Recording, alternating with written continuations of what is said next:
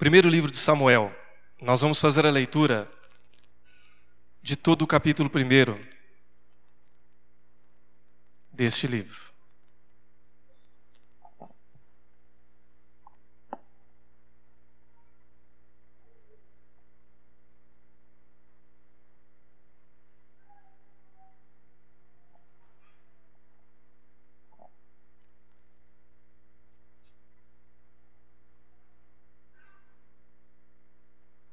Amém, irmãos?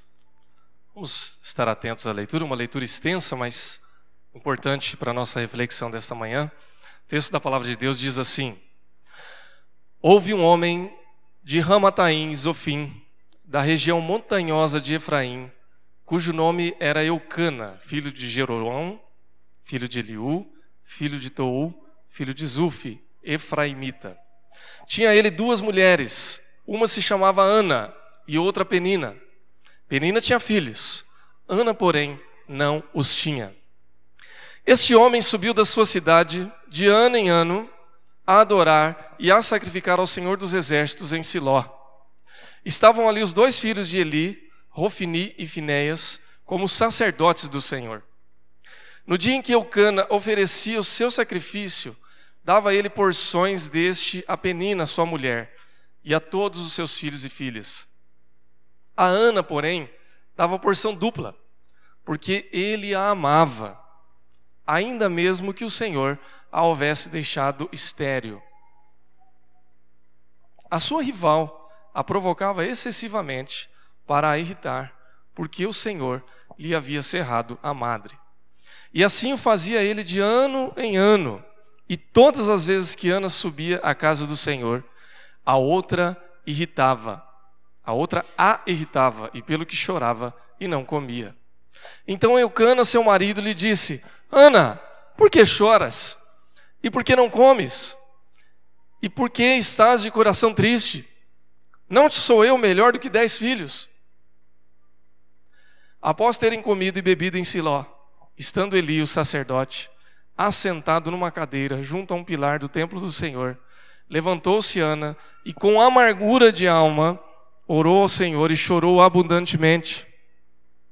E fez um voto dizendo: Senhor dos exércitos, se benignamente atentares para a aflição da tua serva, e de mim te lembrares, e da tua serva te não esqueceres, e lhe deres um filho varão, ao Senhor o darei por todos os dias da sua vida, e sobre a sua cabeça não passará navalha. Demorando-se ela no orar perante o Senhor, Passou Eli a observar-lhe o movimento dos lábios, porquanto Ana só no coração falava. Seus lábios se moviam, porém não se lhe ouvia nenhuma voz. Por isso, Eli a teve por embriagada e lhe disse: Até quando estarás tu embriagada? Aparta de ti esse vinho. Porém, Ana respondeu: Não, senhor meu eu sou mulher atribulada de espírito.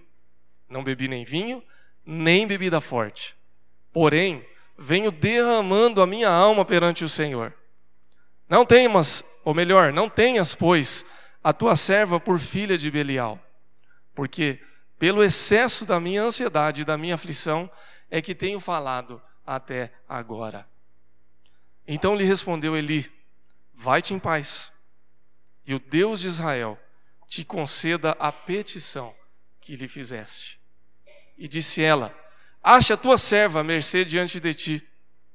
Assim a mulher se foi, se foi seu caminho e comeu, e o seu semblante já não era triste. Levantaram-se de madrugada e adoraram perante o Senhor, e voltaram e chegaram à sua casa a Ramá. Eucana coabitou com Ana, sua mulher, e lembrando-se dela o Senhor, ela concebeu e, passado o devido tempo, teve um filho, a quem chamou Samuel, pois dizia: Do Senhor o pedi. Subiu Eucana, seu marido, com toda a sua casa e ofereceu ao Senhor o sacrifício anual e cumprir o seu voto. Ana, porém, não subiu e disse ao seu marido: Quando for o menino desmamado, levá-lo-ei para ser apresentado perante o Senhor e para lá ficar para sempre. Respondeu-lhe Eucana, seu marido: Faze o que for melhor te agrade. Fica até que o desmames. Então somente confirme o Senhor a sua palavra. Assim ficou a mulher e criou o filho ao peito, até que o desmamou. Havendo-o desmamado, levou consigo com um novilho de três anos, uma éfa de farinha e um odre de vinho, e apresentou a casa do Senhor a Siló. Era o menino ainda muito criança. Imolaram o novilho e trouxeram o menino a Eli. E disse ela: Ah, meu senhor, tão certo como vives, eu sou aquela mulher que estive contigo orando ao Senhor. Por este menino orava eu, e o Senhor me concedeu a petição que lhe fizera, pelo que também o trago como devolvido ao Senhor, por todos os dias que viver, pois do Senhor o pedi. Eles adoraram ali o Senhor. Vamos orar.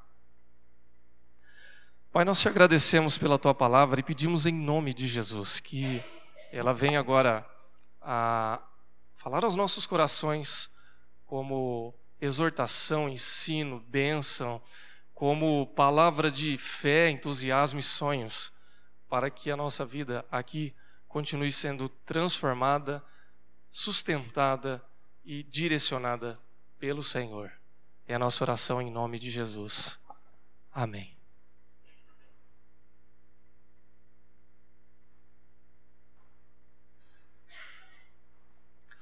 Irmãos e irmãs, nós lemos um texto da palavra de Deus que conta a história de uma mulher que tinha no seu coração um grande sonho. O sonho de ser mãe, o sonho de receber de Deus um filho e de poder fazer parte de uma família de forma plena, como era no contexto das famílias do Antigo Testamento, onde a mulher era valorizada pelos filhos que podia dar ao seu marido. E é interessante porque nós não vamos entrar no tema específico da maternidade aqui, mas como cada sociedade atribui valor a certas coisas que a gente pode ou não produzir na caminhada da nossa vida. Nós tivemos na aula da escola dominical hoje de manhã mais uma etapa do tema que nós temos trabalhado, que relaciona fé e trabalho.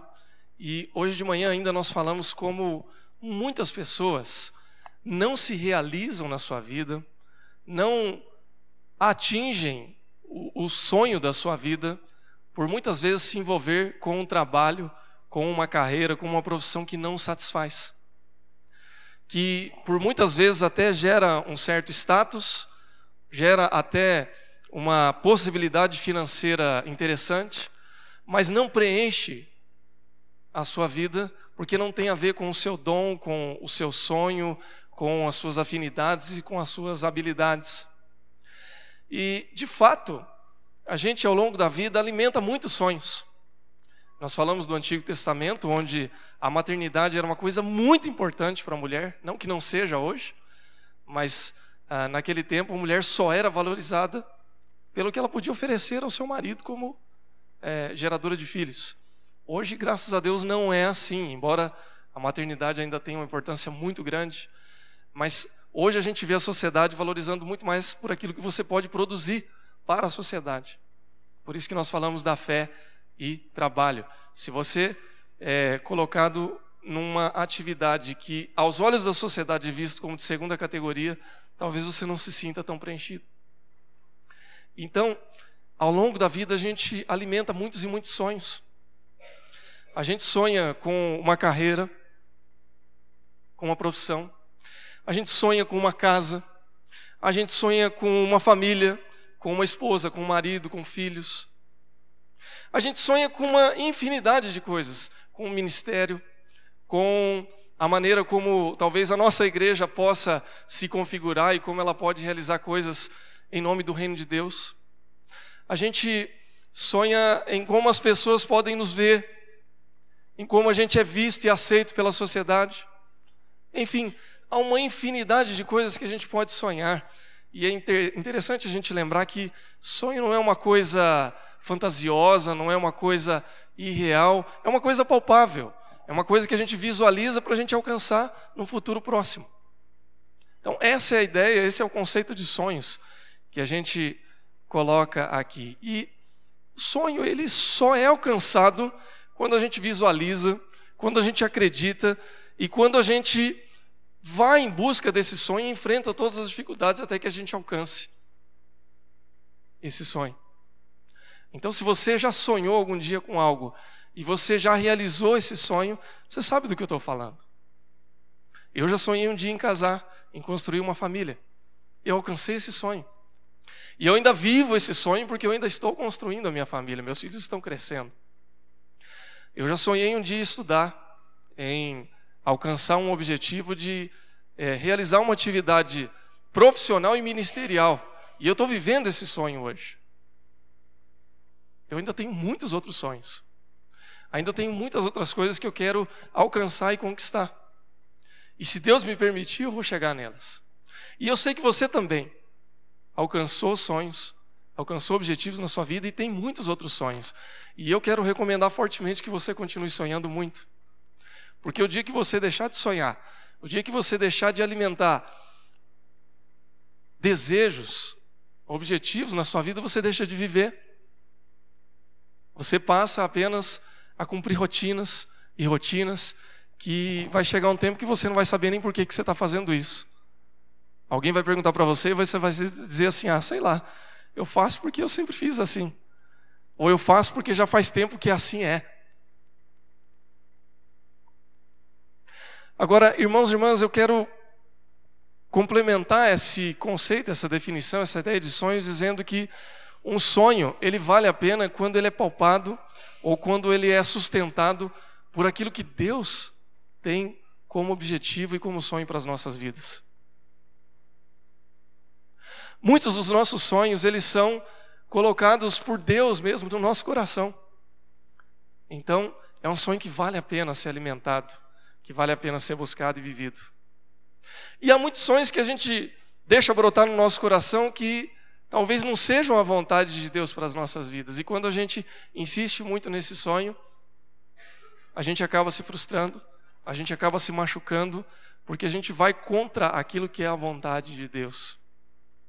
É interessante a gente fazer essa relação, e não sou eu que vou dar a resposta para você se o sonho é ou não de Deus, é a sua comunhão com Ele que vai te dar essa capacidade de entender, de visualizar e de considerar que Deus realmente está realizando isso na sua vida, como Ele realiza na minha vida e na vida de todos nós.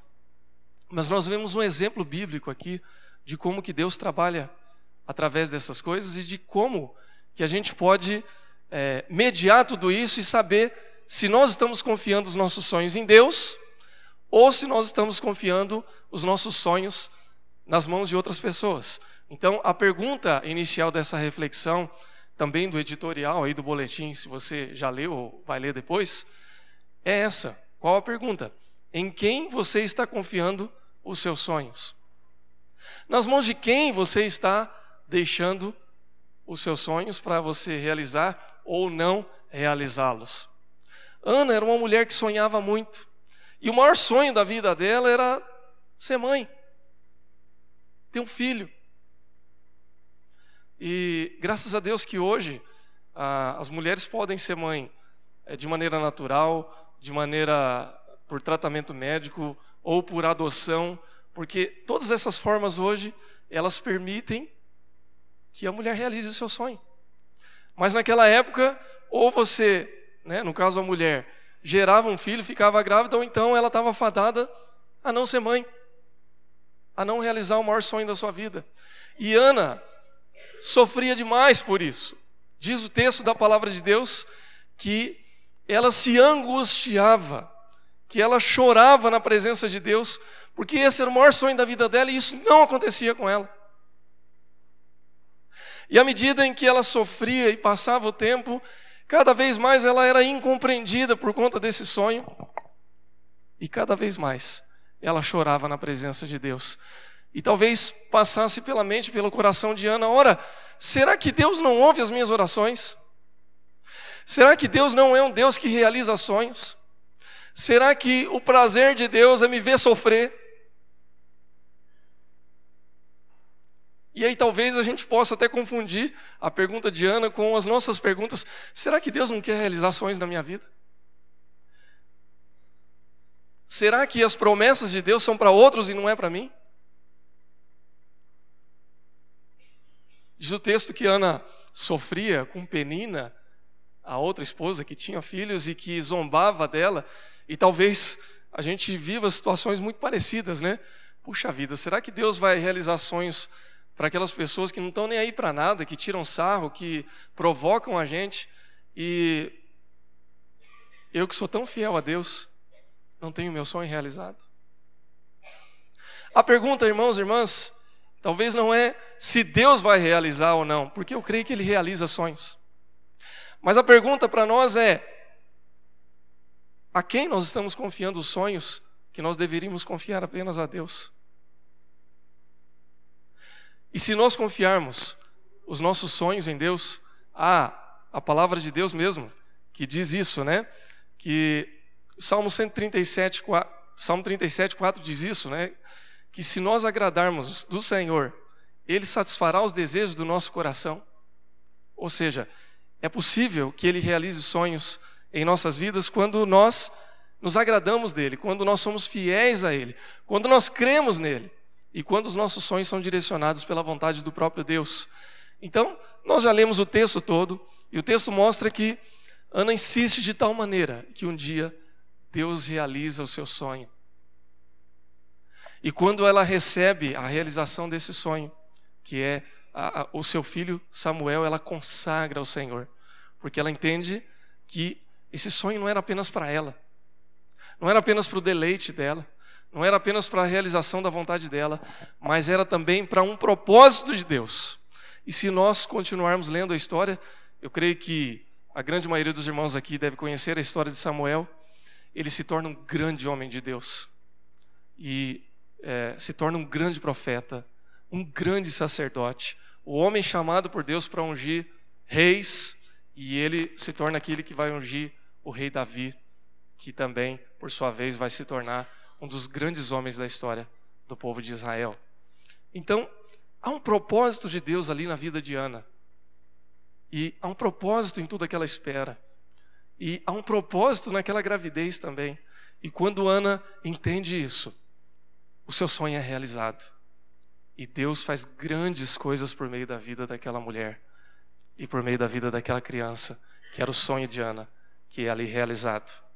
Agora, irmãos e irmãs, essa história nós já lemos, ela é conhecida e eu creio e afirmo aqui em nome de Jesus que os nossos sonhos, eles são também realizados quando Deus está nesse propósito.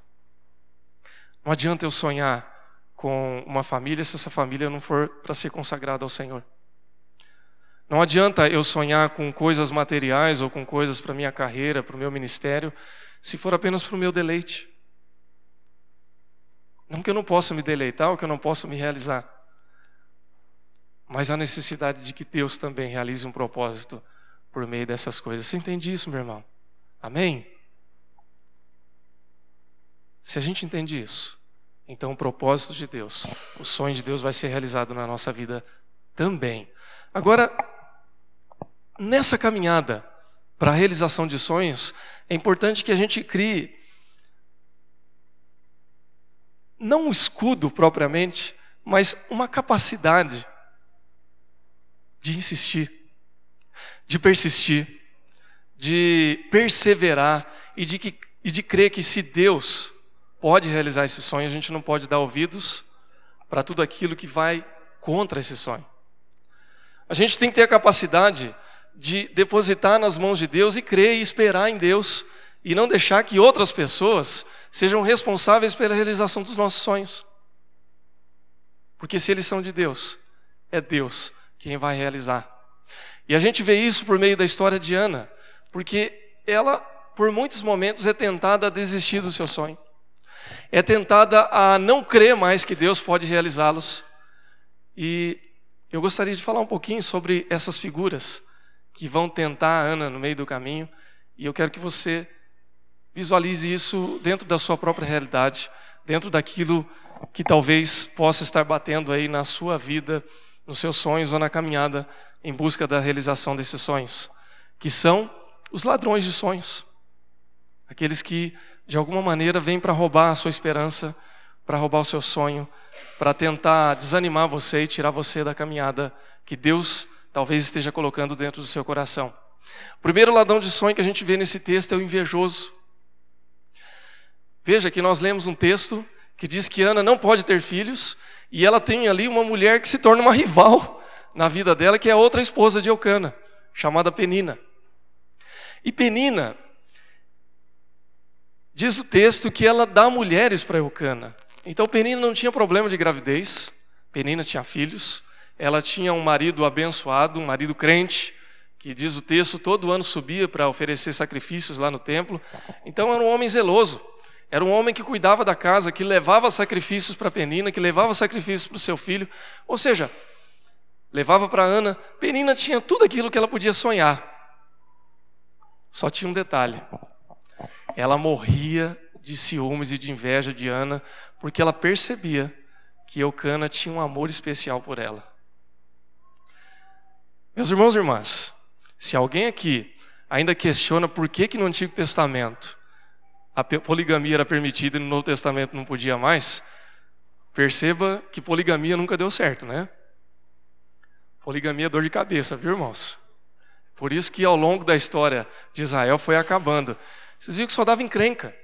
Né? Tinha tudo para dar certo, tinha tudo para todo mundo ser feliz. Só que as mulheres estavam ali, ó, guerreando.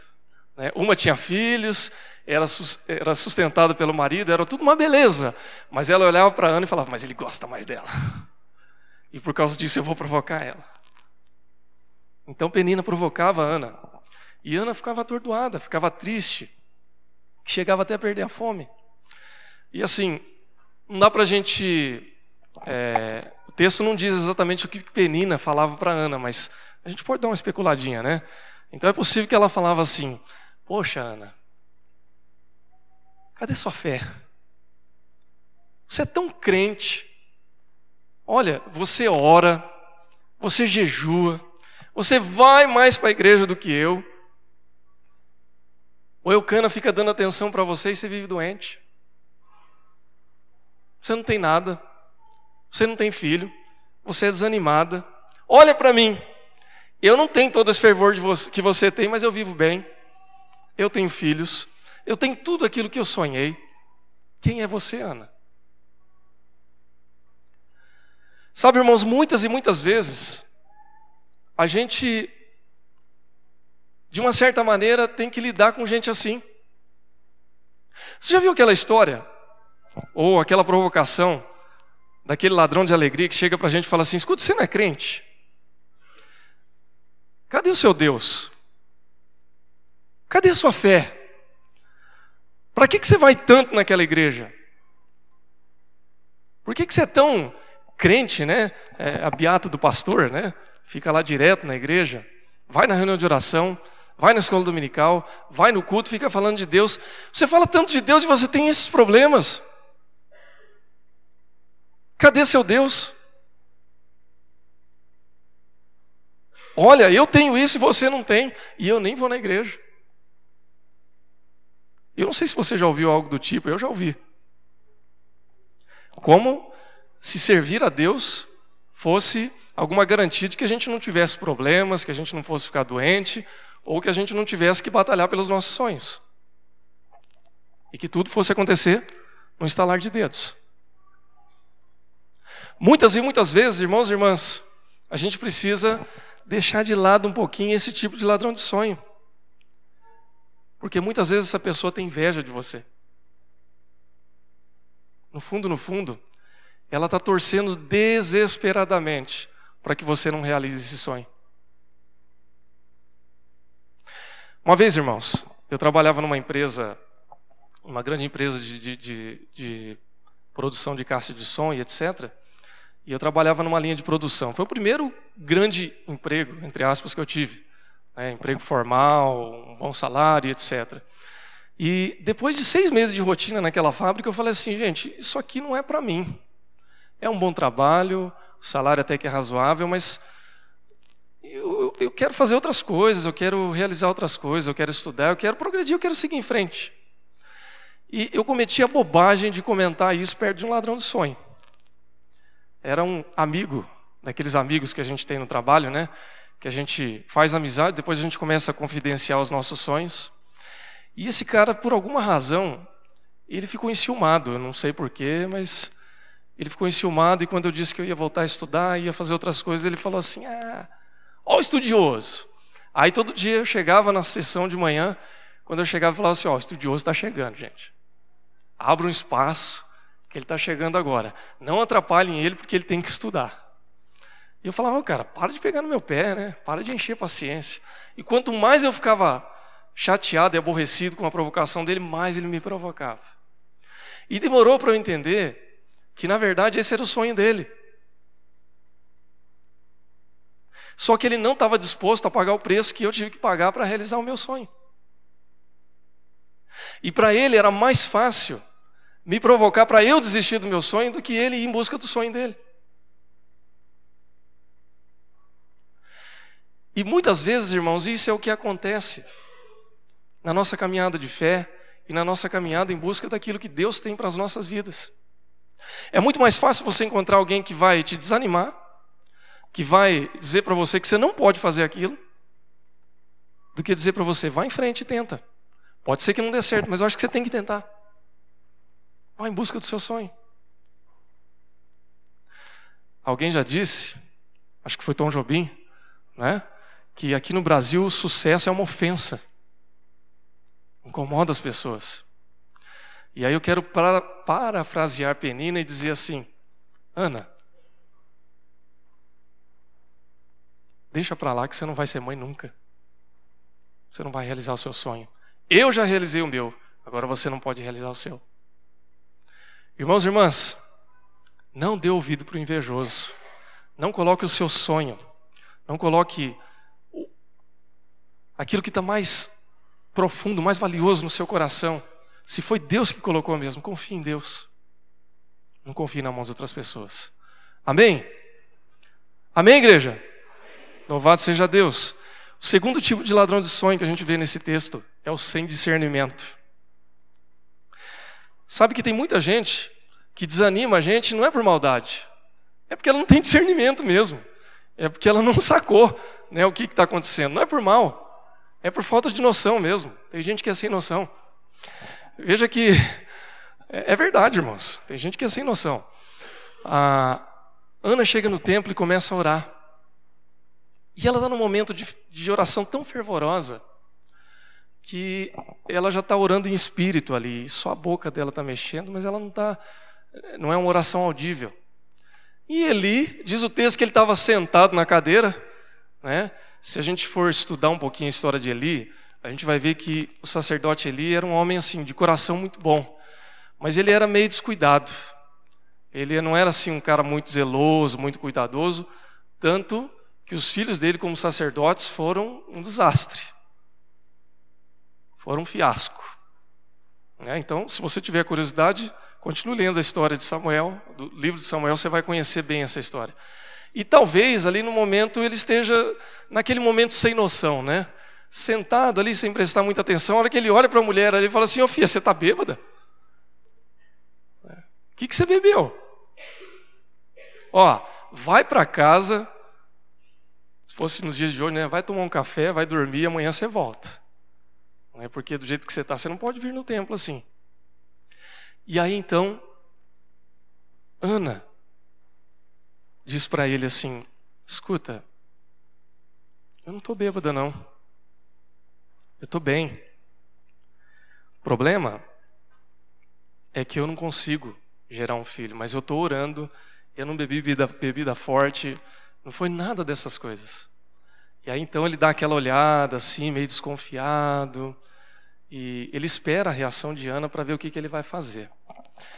É interessante, irmãos, porque um sacerdote, naquele momento, talvez, antes de julgar a mulher, ele deveria pelo menos procurar saber o que estava acontecendo. É interessante porque o texto diz que ela sobe de ano em ano no templo e clama a Deus e busca o consolo, o conforto de Deus ou a realização do seu sonho. E em nenhum momento o Eli se importou ou procurou saber o que aquela mulher tinha. É sem noção, né? E quando ele resolve ir à direção daquela mulher, ele já vai falando: tá bêbada.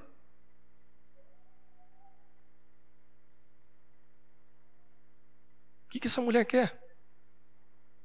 E aí então ela diz: O meu sonho, o desejo do meu coração é que eu possa conceber um filho. E só depois desse diálogo é que ele então ora, abençoa aquela mulher e diz o texto que depois que ela recebe a bênção de Eli, ela volta para casa e o seu semblante já não é mais triste. E depois que essa tristeza é aplacada, então ela tem relações com seu marido e ela fica grávida. Irmãos, é engraçado. Eu, eu olho essa história de Eli, eu fico pensando, eu como pastor, eu fico incomodado com isso. E às vezes eu oro a Deus e falo assim, Senhor, não deixa que eu seja igual a Eli. Não deixa que eu seja sem noção. Porque bastou uma bênção e uma oração desse homem para que ela voltasse para casa e o sonho dela fosse realizado.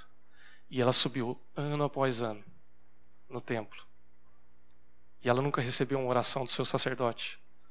Nunca recebeu uma bênção para que ela pudesse conceber um filho. A gente sabe que Deus tem o tempo para todas as coisas, que Ele tem um propósito para todas as coisas, mas muitas vezes a pessoa sem noção rouba o nosso sonho. Ou a gente deixa que essa pessoa roube o nosso sonho. Eli olha para aquela mulher de cima para baixo. Ah, é mais uma aí, ó, que veio bêbada aqui no templo. Ah, é mais uma doida aí que chega falando coisas sem sentido, né? Vai para casa logo. Mas a gente precisa tomar muito cuidado. Porque muitas vezes as pessoas olham para a gente de cima para baixo e não compreendem o que é que passa no nosso coração. Quem é que conhece a sua história? Quem é que sabe do seu sofrimento? Quem é que conhece a tua casa? Quem é que carregou pedra com você? Quem é que sofreu com você? Poucas pessoas é que realmente conhecem a gente como nós somos. Você não pode se dar ao luxo de deixar que talvez um desconhecido ou que uma outra pessoa em uma outra posição venha e diga para você aquilo que você pode ou não desejar. Só Deus é que pode colocar isso no nosso coração e dizer: meu filho, isso é para você, ou meu filho minha filha, isso não é para você. Deus pode. Coração do homem, não. Eu gosto muito da história de um jovem chamado Eduardo Lira. Não sei se alguém já ouviu a história desse jovem. Ele é, tem um instituto de ação social chamado Gerando Falcões. Esse jovem ele foi criado num contexto muito desfavorável, numa favela. Seu pai foi traficante por conta de vício de drogas, acabou sendo preso e Dentro de um contexto assim, a autoestima de um jovem vai lá para baixo, né? Como é natural. Você tem que ter muita força de vontade, muita força interior para poder superar um contexto desfavorável como esse. E ele, com muita luta, com muito apoio da sua mãe também, uma mulher muito, de muita fé, muito firme, e ele falou assim: Eu vou fazer faculdade um dia. E um dia ele, ah, alguém disse para ele que se ele fizesse jornalismo, aquela profissão poderia dar condições para que ele pudesse mudar o mundo. E ele falou: puxa, é isso mesmo. E ele foi fazer jornalismo. Só que talvez por, por aptidão ou por um ensino deficitário no ensino fundamental e médio, ele não tinha lá muita capacidade de escrever textos. E isso é um problema na profissão de jornalista, né? E aí, o seu professor, um dos professores, chegou um dia e falou para a sala: Ó, vocês vão ter uma tarefa, vocês vão escrever uma redação e vão me entregar essa redação para que eu corrija e possa orientar vocês como escrever melhor um texto. E ele cumpriu a sua tarefa, entregou a sua redação, e quando chegou na correção, ele foi entregando as redações para os alunos, e quando chegou para ele, falou assim: Eduardo, o negócio é o seguinte, eu vou ser bem claro para você. Seu texto é muito ruim. Você escreve mal demais. E eu vou te dar um conselho. Desiste dessa profissão, porque jornalismo não é para você. Você escreve muito mal, isso aqui não tem conserto. E ele saiu de sala arrasado, cabisbaixo, e quando ele chegou na casa dele, ele falou assim para a mãe dele: Mãe, eu nunca mais volto para aquela faculdade. O que, meu filho? Você está louco? Era o seu sonho, você batalhou tanto para entrar na faculdade. Não, não, o professor disse que eu não sei escrever, e eu não sei escrever mesmo, é ruim demais o meu texto, eu não volto para esse curso, eu não vou mais fazer faculdade. E ela pegou e falou assim: Você vai. E ele disse assim: Não, não vou. Ela falou: Você vai. Ele falou: Não vou. Aí ela falou assim: Você vai. E quando a mãe fala assim pela terceira vez para a gente: Você vai, o que, que a gente faz, irmãos? A gente vai, né? Você é louco desobedecer a mãe? Se a mãe fala o nome completo da gente, você já sabe que o negócio engrossou, né? Em casa eu sou Leu, né? Leu, Léo. Mas se minha mãe chegar, né, mãe? Chegar e falar assim para mim, Leonardo, engrossou o caldo. Né? Então ela falou, você vai. Ele falou, tá bom, eu vou. E ela falou assim, você sabe por que, que seu professor falou isso para você? Porque ele é um burro. E ele não te conhece. Porque se ele te conhecesse, ele saberia que você ia aprender a escrever e você ia se tornar um grande jornalista. Então você vai voltar lá. E se você deixar que ele diga isso para você, você pode chamar ele de burro. E fala que fui eu que falei. E ele voltou. E ele disse que durante os três primeiros anos da faculdade dele, ele não fez nada de muito relevante.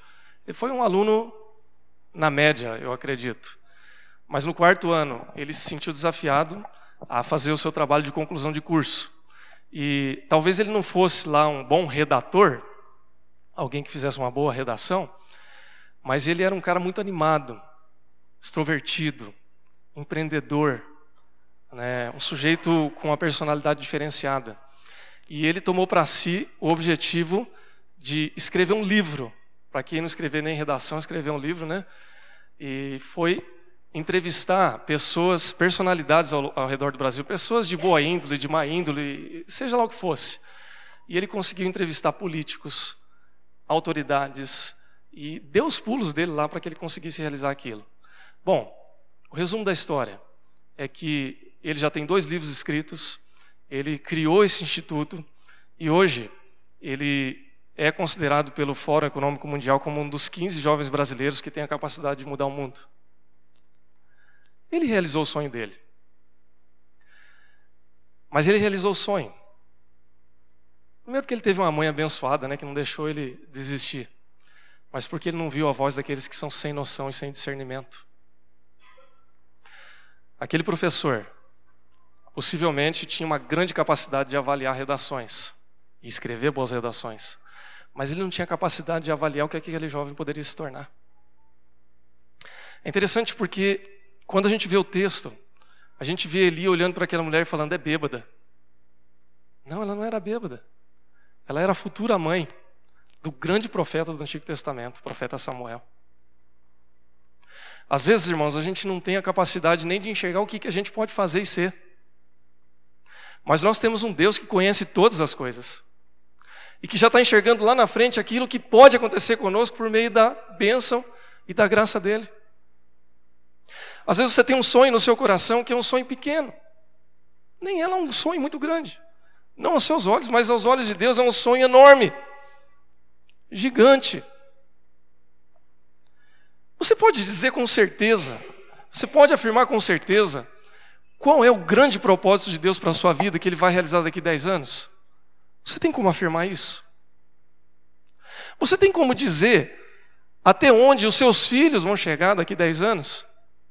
Irmãos, há oito meses atrás, eu nem imaginava que eu ia estar aqui em São Paulo. Tem coisas que Deus faz na vida da gente que a gente não consegue imaginar. Oito meses não, já, já, já tem cinco meses que eu estou aqui, então vou chutar um ano, né? Há um ano atrás eu nem imaginava que eu estaria residindo aqui. Eu sei lá o que Deus quer fazer na minha vida aqui em São Paulo. Eu só quero continuar sonhando. Isso eu posso. Mas eu não sei. A gente não pode deixar que alguém que não tenha discernimento nenhum, que não conheça a nossa história de vida e que não conheça o nosso Deus, chegue para a gente e diga assim: olha, você não pode. Isso não é para você. Você é bêbado, você é louco, você é maluco. Gente, eu adoro quando me chamam de maluco, sabia? Quando eu começo a falar que eu tenho um plano, um projeto, alguém fala, isso é loucura, eu fico mais animado ainda. Falo, agora é que eu vou fazer, só de raiva. Deus nos dá sonhos, irmãos. Eu quero encerrar essa reflexão com o último personagem que é tão perigoso quanto esses outros ladrões de sonhos, que é o descrente. E é interessante que